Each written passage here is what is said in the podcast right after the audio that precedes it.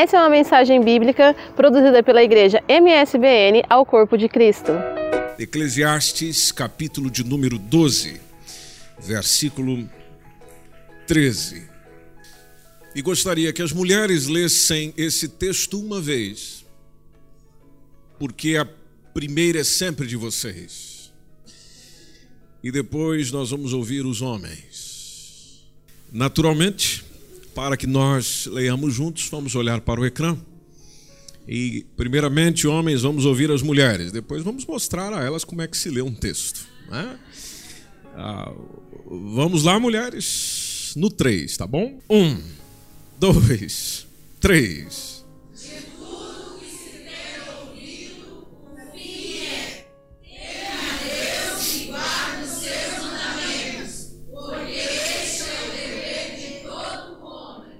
Dá para a gente alterar ele para mulher também, não dá?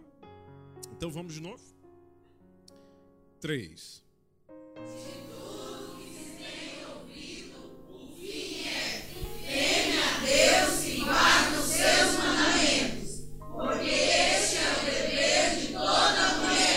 Muito bom, parabéns para vocês. Mas agora é que é. Vamos lá, meus irmãos.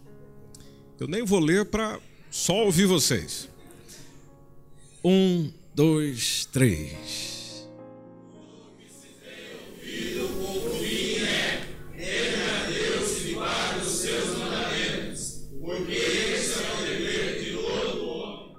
E os homens só vão ler uma vez para não fazê-las passar vergonha. Não é? Muito obrigado, minha gente. Pode tomar seu assento, por favor. Obrigado pela vossa paciência. Certa vez, um homem mais velho estava a falar com um jovem estudante de direito sobre os seus planos futuros e ele perguntou o que esse jovem queria fazer depois de se formar. Aí o jovem respondeu a ele, dizendo: Bem, eu gostaria era de conseguir um emprego bom, escritório de advocacia e depois começaria a ganhar algum dinheiro. O Senhor disse a ele: Está bem, parece bom. Mas e depois? Bem, eu gostaria de me casar, gostaria de ter algumas crianças, colocar meus filhos em boas escolas, ter dinheiro é, suficiente para obter uma segunda casa e fazer os meus investimentos. Ok? E depois?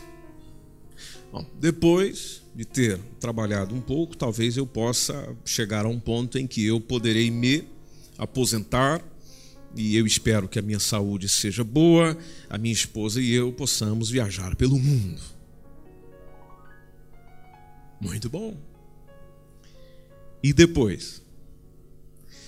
Ah, bem, eu acho que eu apenas transferi o meu dinheiro para os meus filhos, esperando que eles tenham uma boa administração, para ter uma boa vida, tão confortável quanto a minha. Muito bom. E depois? Bom, depois acho que eu vou morrer. Pois é. E depois?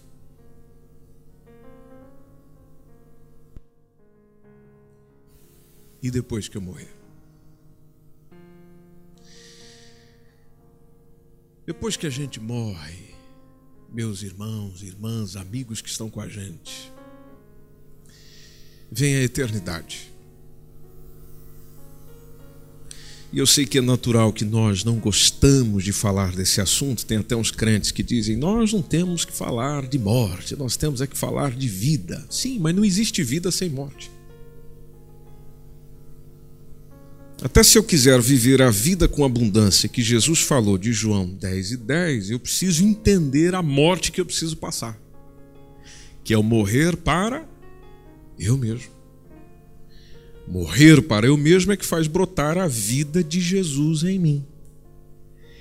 E a vida de Cristo a brotar ou a acontecer em mim garante uma eternidade, que é o que a gente tem após a morte, com aquele que me deu vida enquanto eu tinha vida, ou enquanto eu tinha vida, enquanto eu vivia a minha vida A verdadeira vida que ele me deu, na verdade, é simplesmente uma antecipação do que ele tem para mim.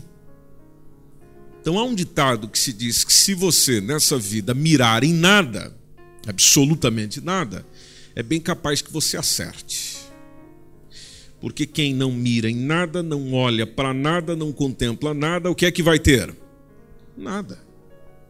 E andar só sonhando com coisas belas é loucura. Gente que vive num mundo de fantasia, de idealizações. A pessoa idealiza muito, sonha muito. E é bom, porque vida sem sonho não tem realização. É fantástico isso. Agora é um problema quando nós vamos principalmente sonhando, sonhando, sonhando mas esses sonhos nossos repercutirão em nada naquilo que vai acontecer na sequência da nossa vida. Tudo bem, eu quero ter dinheiro, eu quero ter a família, eu quero viver uma boa vida, eu quero que os meus filhos também tenham, mas e depois? E depois que passar por tudo isso? E o depois deles também, como é que vai ficar? Por isso que o Eclesiastes 6,10, o texto nos diz que nesses poucos dias da nossa vida absurda. Interessante ele colocar o, a, o texto mais ou menos nesses termos, ele diz: quem é que pode nos dizer a melhor forma de nós passarmos os nossos dias? Quem é que pode saber o que vai, é, o que teria sido melhor para mim no próprio futuro, depois de eu morrer ou enquanto mesmo eu estou vivendo? Quem é que pode conhecer o meu futuro? O próprio Eclesiastes, no capítulo 10, verso 13, diz que aquele que é insensato, ele sabe sobre tudo, entende sobre tudo, sabe do futuro, conta esse futuro para toda a gente, mas ninguém, na verdade, sabe o que realmente poderá acontecer. Veja que ontem você não sabia o que podia acontecer hoje. Esse mês de novembro fez um ano de um acidente com um time brasileiro de Chapecó, no estado de Santa Catarina, chamado de Chapecoense. O único ou um dos únicos eh, eh, sobreviventes desse acidente foi um jornalista por nome Rafael Renzel. E ele, inclusive, chegou até a escrever um livro que me chamou a atenção. Quando vi a reportagem sobre isso, é o título que ele deu ao livro. O título que ele deu ao livro, contando da, da, da, experiência que ele viveu, é Viva como se estivesse de partida. Viva como se estivesse de partida. Até tem uma expressão dele na própria reportagem que dizia: é inesquecível tudo o que aconteceu, e claro que é, seria para qualquer um de nós, mas tão importante quanto lembrar é viver. Tão importante quanto lembrar é viver, aproveitar ou voltar a viver. E ele naturalmente condiciona isso ao dador da vida, que é Deus, dizendo: Deus deu essa dádiva de viver e a gente tem que aproveitar essa graça e seguir vivendo. Tá bem, mas o que é que eu estou fazendo da minha vida de forma em que eu possa também, ao mesmo tempo em que aproveito ao máximo o meu presente, garantir também ao máximo o meu futuro? Que preocupação tenho eu com o meu amanhã? E isso em qualquer área. A área afetiva da vida, dos seus relacionamentos. Com quem eu vou viver, com quem eu vou passar até o dia de eu encerrar essa vivência aqui e não apenas numa aproximação de cônjuges, mas também de amizades. Quem serão as pessoas que terão o privilégio de serem meus verdadeiros amigos? De caminharem comigo? Não é de ouvirem sobre mim, saberem sobre mim, colegas que eu encontro no vai e vem da vida. Não! Aqueles que caminharão comigo Aqueles que você tem condição de abrir o coração com liberdade, com tranquilidade, sem ter aquele prejuízo e aquela crise do julgamento que nós passamos das demais pessoas. Quantos entre nós têm esse privilégio? Quantos aqui, por exemplo, têm verdadeiros amigos? Verdadeiros amigos. Pessoas que você consegue sentar e dialogar abrindo o coração Essa pessoa te conhece bem e você conhece essa pessoa. Quantos de nós os temos? E naturalmente não estou falando daquela quantidade que você tem no, nas redes sociais. É bem capaz que a maioria que você tem lá você nem conhece. Nós, naturalmente, somos inteligentes e sabemos que não podemos alterar o nosso passado e nem mesmo querer reviver o passado, porque o pior lugar para estar nessa vida é no passado. E apesar de eu não poder alterá-lo, não poder é, remexê-lo, não poder reconstruí-lo, inclusive até o próprio Salomão deu um conselho nesse sentido, no Eclesiastes capítulo 7, versículo 9, dizendo: Não andes sempre com saudade dos bons velhos tempos. Por que Salomão? Porque ele falou isso também é uma maneira inútil de se pensar. Tem gente que toma recordações do passado e diz: Nossa, que bons tempos, eu queria voltar para lá. Pois é, mas voltando para lá não tem garantia de felicidade alguma, porque passado é impossível revivê-lo na sua essência. É, é, é possível recordá-lo, é possível rememorar algumas coisas, é possível sentir alguma coisa que o passado provoca em si, mas é impossível revivê-lo exatamente como ele foi vivido. Sabendo que eu não posso voltar lá para reconstruir alguma coisa, o melhor é eu fazer o presente produzir o meu futuro. E que tipo de futuro eu quero? Que tipo de amanhã eu quero? Eu quero pessoalmente, profissionalmente, espiritualmente. Poucos de nós paramos para refletir sobre isso, pensar sobre isso, aprender um pouco sobre isso, precisamente com os mais velhos. Poucos de nós paramos para ouvir pessoas mais velhas, sendo que justamente aqueles que já viveram mais um pouco têm como nos dizer e compartilhar algumas experiências de forma que eu não cometa os mesmos erros que eles cometeram. Mas ao mesmo tempo aproveite os mesmos acertos que eles tiveram. Pense comigo, você hoje é fruto do que você plantou no teu passado. Você é resultado do que fez ontem. Então o que, é que vai acontecer com o teu amanhã? Exatamente o que você está a fazer hoje. Que você planta hoje, que você faz hoje, o tipo de pessoa que você busca ser hoje, naturalmente vai repercutir no seu amanhã. Porque o meu passado me ensina.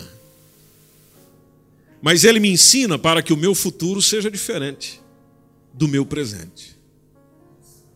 E eu pensando nisso, refletindo nisso, tenho condições de planear melhor, orar mais sobre as coisas, pensar mais sobre as coisas e até avaliar o que é que eu estou fazendo na vida. Quantos anos você tem? Veja como o tempo está a passar rápido. Quantas coisas você ainda não conseguiu fazer, então veja, tudo está muito rápido, tudo está muito ligeiro, tudo está muito apressado. Mas se esse meu presente não considerar o meu depois, o meu depois pode ser o pior momento que eu ainda viverei. Que vai ser uma consequência da decisão no presente, do que eu faço agora, do que eu estou vivendo agora, do que eu estou decidindo agora, do que eu estou desempenhando agora porque é natural que tudo aquilo que nós vamos plantando agora, nós vamos colher. Aí vem a pergunta, então quem é que pode me ajudar nesse processo? Bom, a resposta é óbvia. Deus quer me ajudar nesse processo e Ele pode me ajudar. Tanto que o livro de Jó, no capítulo 28, versículo 28, deixa claro que no amor respeitoso ao Senhor é justamente onde está a sabedoria. E evitar o mal é ter entendimento. Então veja que as sugestões que Deus tem para nós, que a gente ouve na igreja, lê na Bíblia e vai aprendendo com Deus, é justamente para nós ver se evitamos o mal, porque quem só evita o mal ou trabalha em evitar o mal já é uma pessoa de entendimento, já é uma pessoa inteligente, já é uma pessoa que pensa nas consequências das coisas.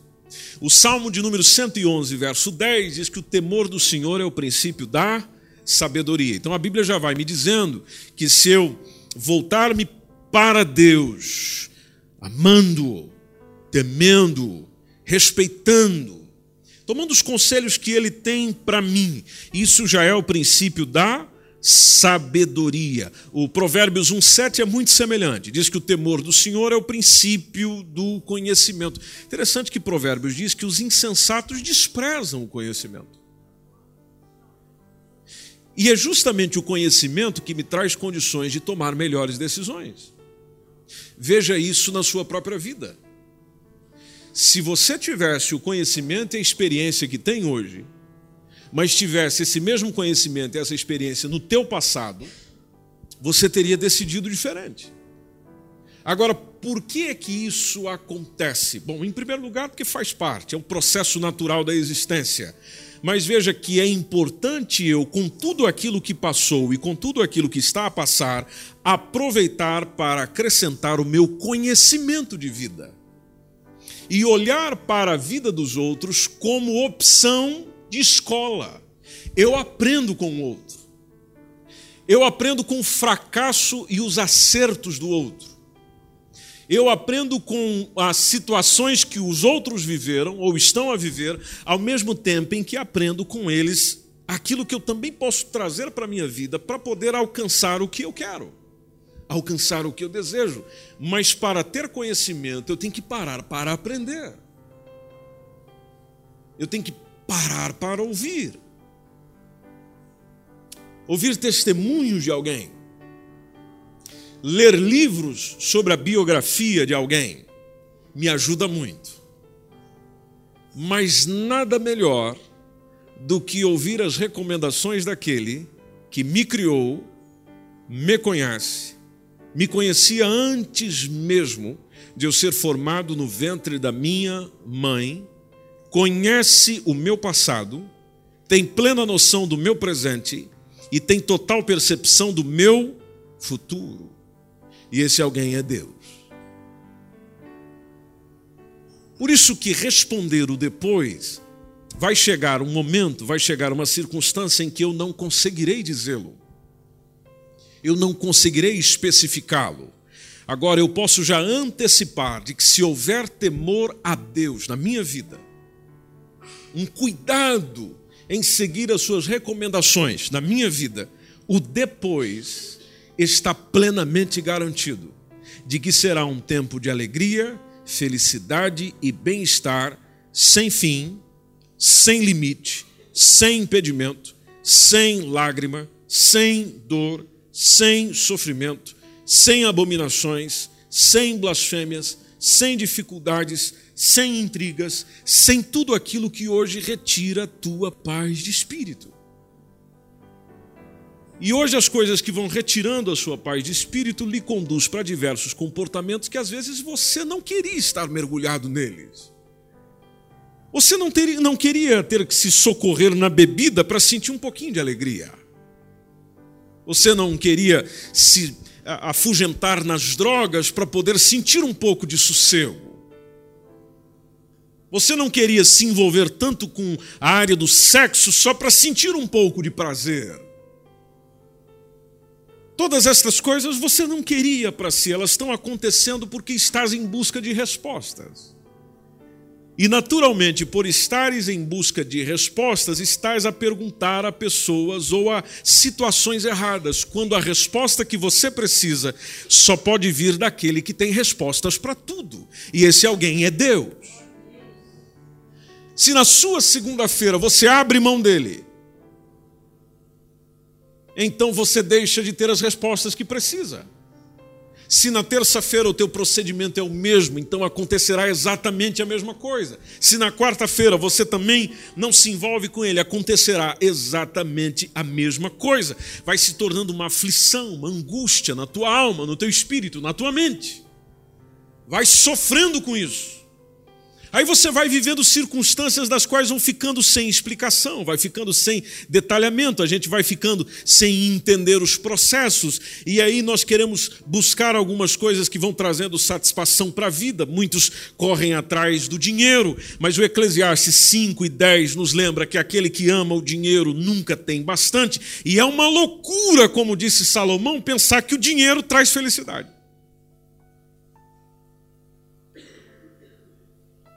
Porque se ele traz, então que explicação você dá para os ricos que estão se matando? Que explicação você dá para os ricos que estão enchendo o bolso de psiquiatra? Que explicação você dá para alguém que tem muito dinheiro, tem muitas posses e tem muitas condições, mas não é feliz?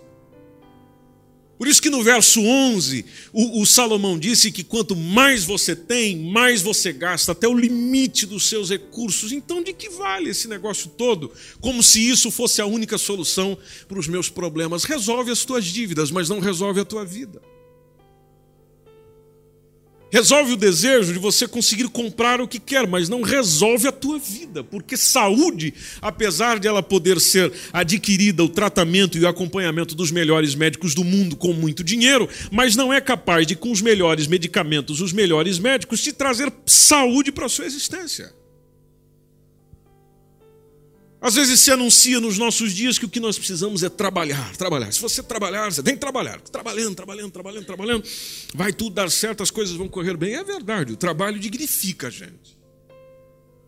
E é motivo de orgulho alguém chegar e dizer: olha, o que eu tenho, o que eu conquistei é fruto do meu trabalho. Mas também não existe nada melhor para o próprio ser humano, como diz o Salomão no próprio texto, no próprio capítulo 5, dizendo que não existe nada melhor do que comer, do que beber e beneficiar um pouquinho disso também. Porque tem gente que está tão aficionada nisso que ele não para para desfrutar um pouco. A família está do lado, mas ele não desfruta. E não desfruta por quê? Tem que trabalhar Há circunstâncias acontecendo ao seu redor que são de maior valor do que a própria a sua própria atividade profissional. Não, mas eu não tenho tempo para isso. Você não tem tempo por quê? Porque eu tenho que trabalhar. Tenho que trabalhar. Tenho que trabalhar. E nós estamos chegando, às vezes, no limite do negócio que dia ou outro talvez te dê um burnout, uma explosão, do qual você só veio sobrecarregando, sobrecarregando, sobrecarregando muito trabalho, muita preocupação, muita coisa. Daqui a alguns dias você explode. E a culpa é de Deus? A culpa é dos outros? Não, a culpa é sua. Você não sabe dizer não. Ao visitar essa semana o centro de saúde de Oeiras, achei lá embaixo um quadro que dizia uma coisa muito interessante. Três palavras mais difíceis de dizer nessa vida. Aí tinha duas palavras que eu nem lembro que eram aquelas palavras compridas assim, que para você ler tem que ser sílaba por sílaba. Tinha a primeira, a segunda, e quem estava lá na terceira? Vocês já devem ter visto isso.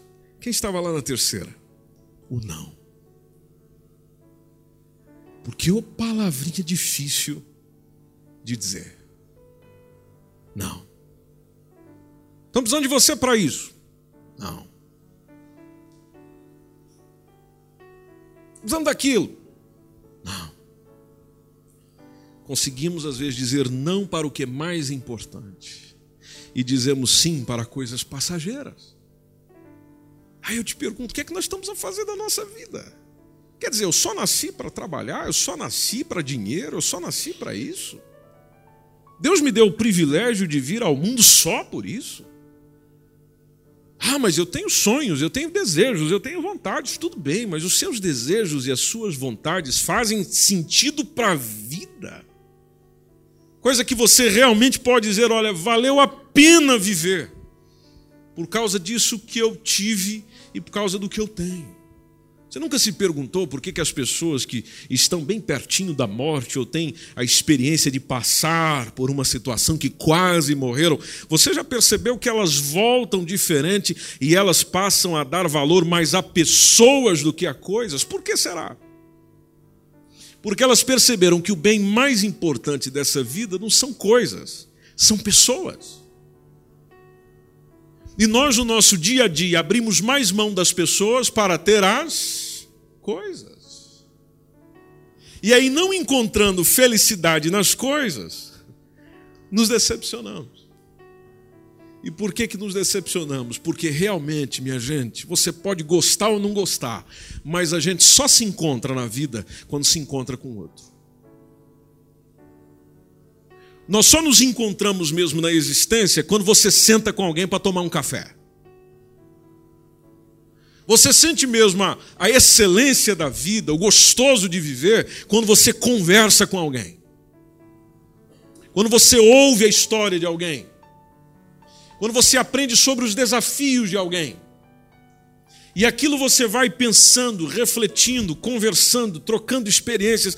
A vida é outra, o sentimento é outro. E você não está ali como um jornalista tomando informações para divulgar depois. Isso se chama fofoca. Você não está ali para isso. Você está ali para ser suporte. Porque ao mesmo tempo que você ouve, você também pensa e ao mesmo tempo que estás a pensar, reflete sobre o seu próprio comportamento e sobre a sua própria vida. Então, o depois para nós é muito importante. Só que se vocês perceberem, o nosso depois está de acordo com aquela agendinha bem, bem fechadinha. Quando você sair dessa reunião, depois dela, ah, depois dela eu vou para casa, eu tenho que organizar, eu tenho que preparar, porque amanhã começa cedo. Ah, bem, e depois? Bom, depois eu vou para o trabalho. Por exemplo, tu trabalha às sete da manhã, tem que fazer isso, isso, tal, tal, aquilo, tal, tal. tal. Ah, e depois? Não, e depois eu volto para casa. E depois, depois, depois. Pode ver que a nossa agenda está cheia de coisas para fazer, das quais, se nós avaliarmos qual valor elas têm para uma vida bem vivida, vocês vão perceber que elas ficam quase a zero. Trabalhamos, nos encontramos com milhares de pessoas, mas nós, na verdade, não conseguimos nos encontrar verdadeiramente com elas. E nós vivemos num contexto exatamente assim, onde até para ouvir um bom dia de alguém hoje em dia você tem que fazer algum esforço. É ou não é, minha gente? Bom dia, pessoa. Hum. Boa tarde, senhores. Ah, de vez em quando alguém diz alguma coisa. Encontrei esses dias recentemente com um pastor. É um pastor já bastante idade, interessante. Quando todo mundo que chegava no ambiente que dizia bom dia, boa tarde, ou bom dia nesse caso, era uma boa tarde nesse caso, ele respondia bem alto: boa tarde. Chamava atenção no ambiente. Aí o pessoal olhava para ele, como se fosse um escândalo dizer boa tarde para alguém. E ele mesmo, uma hora, falou na frente de todo mundo. Falou: se a pessoa disse, é para eu responder. É ou não é? É. Então estou respondendo. Seus mal educados. E faz sentido. E faz sentido. Porque uma conversa começa exatamente com o bom dia, boa tarde, boa noite. Talvez a pessoa já disse aquilo porque quer falar com alguém. Quantas pessoas que ligam para si só porque querem desabafar um pouquinho. Quantas pessoas que nos procuram só porque querem dizer um pouquinho. Agora, um não tem condições de atender todo mundo. Mas se todos tiverem condições um tempinho para todos, as coisas correm melhor, funcionam melhor, porque na conversa a gente se encontra, na conversa a gente aprende, na conversa a gente sabe, na conversa nós trocamos experiências, na conversa nós encontramos Deus. Ah, é? É. Mas como assim? Bom, basta você olhar para a vida de Jesus. As pessoas encontraram com Jesus por meio da conversa. E Jesus, quando ia ter com as pessoas, ia para fazer o quê? Para conversar. Todas as pessoas que ele chegou, chegou para conversar. As pessoas que vinham ter com ele vieram para conversar. Mas não, eu não tenho tempo para isso. Por que você não tem tempo? Epa, eu tenho que trabalhar, eu tenho que fazer isso, eu tenho que fazer aquilo. Eu não tenho tempo para isso, não. Eclesiastes 5, verso 17, o, Salomão disse: Olha, eu vi uma coisa que é boa. O que você viu, Salomão? Eu vi que uma pessoa comer e beber e aproveitar dos resultados do seu trabalho durante o tempo da duração da vida que Deus lhe der, essa é a porção que lhe cabe. É uma coisa boa. No versículo 18, ele está dizendo algo mais ou menos assim: na verdade, é muito bom se uma pessoa tiver recebido do Senhor riqueza e saúde para desfrutar dela. Mas nós recebemos a riqueza, recebemos a saúde, talvez para adquirir aquilo que a riqueza e a saúde não valem. Já perceberam que nós gastamos a nossa saúde para ter riqueza e depois não temos a riqueza e não temos condição de comprar saúde?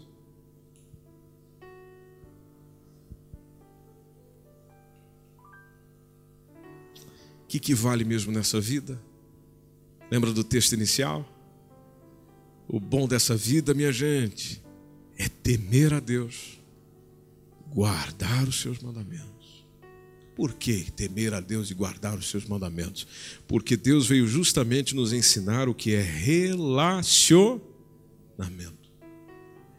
E se nessa vida não houver relação, não houver aproximação, não houver o estar com alguém, o falar com alguém, desfrutar de um tempo com alguém, então naturalmente não existirá razão para viver.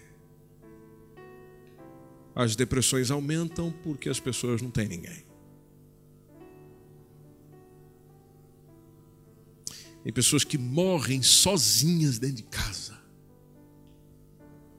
Ninguém lembrou dela. Morreu, ficou lá dois dias, três dias lá dentro. Está difícil hoje conhecer até os vizinhos. Está vendo como as pessoas fogem de relacionamentos e, naturalmente, por fugirem deles, vivem uma vida miserável. Miserável. A boa reputação depende do relacionamento. Se você, por exemplo, observar aquilo que o Eclesiastes diz no capítulo 7, versículo 1, ele falou que uma boa reputação, um bom nome, vale mais do que um perfume caro. Sabe aquele perfume que você quer comprar? Faz tempo. Custa quanto? 104 euros. Não é caro o perfume que a Rose quer. Lembrem dela no Natal, né?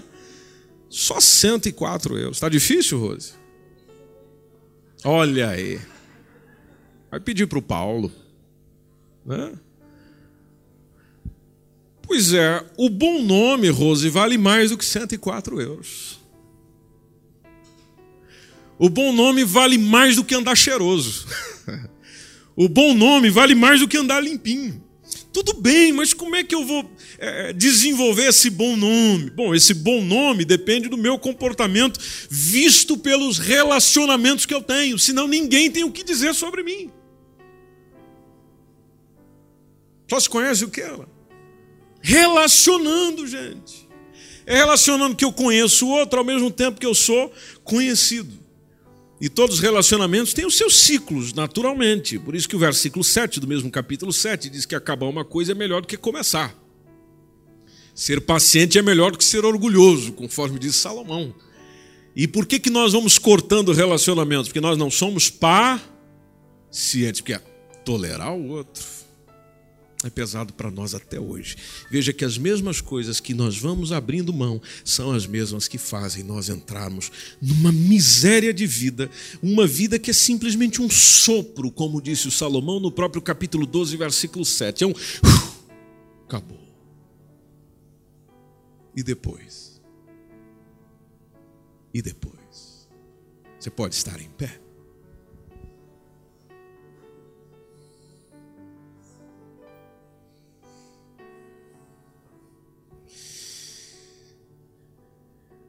E depois de você ter conseguido tudo que você quer, para onde você vai? Depois de ter conseguido tudo o que você quer, o que é que você vai fazer? Depois de você ter realizado todos os seus sonhos, o que é que você vai considerar como conclusão? Você se lembra que existe uma eternidade? Sabe essa sensação de eternidade que nós sentimos em nós? Pois é, Deus colocou isso em nós, porque nós somos eternos. O pessoal às vezes quer iludir a nossa cabeça que a vida é só isso aqui, ó. É nascer, crescer. Nesse intervalo a gente come e dorme bastante. Né? Aí reproduzir, cuidar dos rebentos envelhecer, morrer. e deixar toda a minha energia, minha inteligência no trabalho para o meu patrão, no dinheiro que eu preciso. Esqueci de relacionar-me com a minha família, esqueci de dialogar com os meus filhos, esqueci de dialogar com o meu cônjuge, com o meu marido, com a minha mulher, com os meus, com os da casa. Cresceram e eu nem vi Saíram de casa e eu nem tive condições de desfrutar com eles. Meu pai, minha mãe, que eu acho que nunca vai passar, mas vão passar. Quantos de vocês que já não têm o privilégio de ter o pai e a mãe e todo dia do pai e da mãe a cada ano lá está? Ou oh, como eu poderia ter aproveitado melhor o tempo com a minha mãe mas eu nunca pude estar com ela porque eu tinha aquilo para fazer, tinha aquilo para fazer, tinha aquilo para cuidar, tinha aquilo. Pois é, é minha mãe. Por isso que a Bíblia diz que é melhor estar num velório do que numa casa onde existe festa. Por quê? Porque nas situações tristes é onde a gente melhora. Na celebração a gente não desenvolve nada. Quando nós estamos só, pode parar. Quando a gente está só na festa, só no movimento, só no uhul, ah, forró, bebida, risada, algazarra, eita coisa boa, isso aqui é vida. Aí coloca aquele sertanejão que você gosta de ouvir e dança, e vai, e pega, e não sei o que, aquela coisa toda. Pois é, aí você passa, você fica bêbado, você dorme, e depois tem aquela ressaca desgraçada que não fez você melhorar em absolutamente nada. Talvez fez você fazer besteira. Isso é vida, minha gente. Isso é vida? Isso é realmente aproveitar a vida? Não, te fez pior. Uma vida bem aproveitada é com aquilo que me faz melhor, melhor ser humano, melhor pai, melhor mãe, melhor filho e principalmente melhor filho de Deus. Melhor pessoa para Deus. Porque se eu for a melhor pessoa para Deus, eu sou a melhor pessoa para a sociedade onde eu vivo. Eu sou a melhor pessoa para a casa onde eu vivo. Eu sou a melhor pessoa para o trabalho onde eu vivo. A minha, igreja, a, a minha empresa precisa de mim. Porque se eu vivo para o Senhor, eu sou a melhor pessoa que trabalha lá dentro. Não nos gloriamos disso. Mas todos vão reconhecer, nem que seja lá dentro. Não fala, não diz, mas lá dentro sabe nós precisamos muito dessa pessoa aqui, porque o, o, a vida dela é exemplo para nós. A vida dela é vida para nós. Que você possa ser essa pessoa no nome de Jesus. Se você puder fechar os seus olhos e fazer a sua oração no sentido de: Senhor, eu quero temer assim quero temer ao Senhor, eu quero obedecer aos teus mandamentos, porque esse é o meu dever, é o meu dever como mulher, é o meu dever como homem, é meu dever como filho. Há um dever para todo filho: honra o pai e a mãe. Esse é o primeiro mandamento com promessa. Há deveres. Às vezes a gente só corre atrás dos nossos direitos, mas há deveres. E o Espírito Santo pode te ajudar nesse processo. Deus vai nos julgar de tudo que nós fazemos, incluindo as coisas que estão encobertas, sejam boas, sejam más.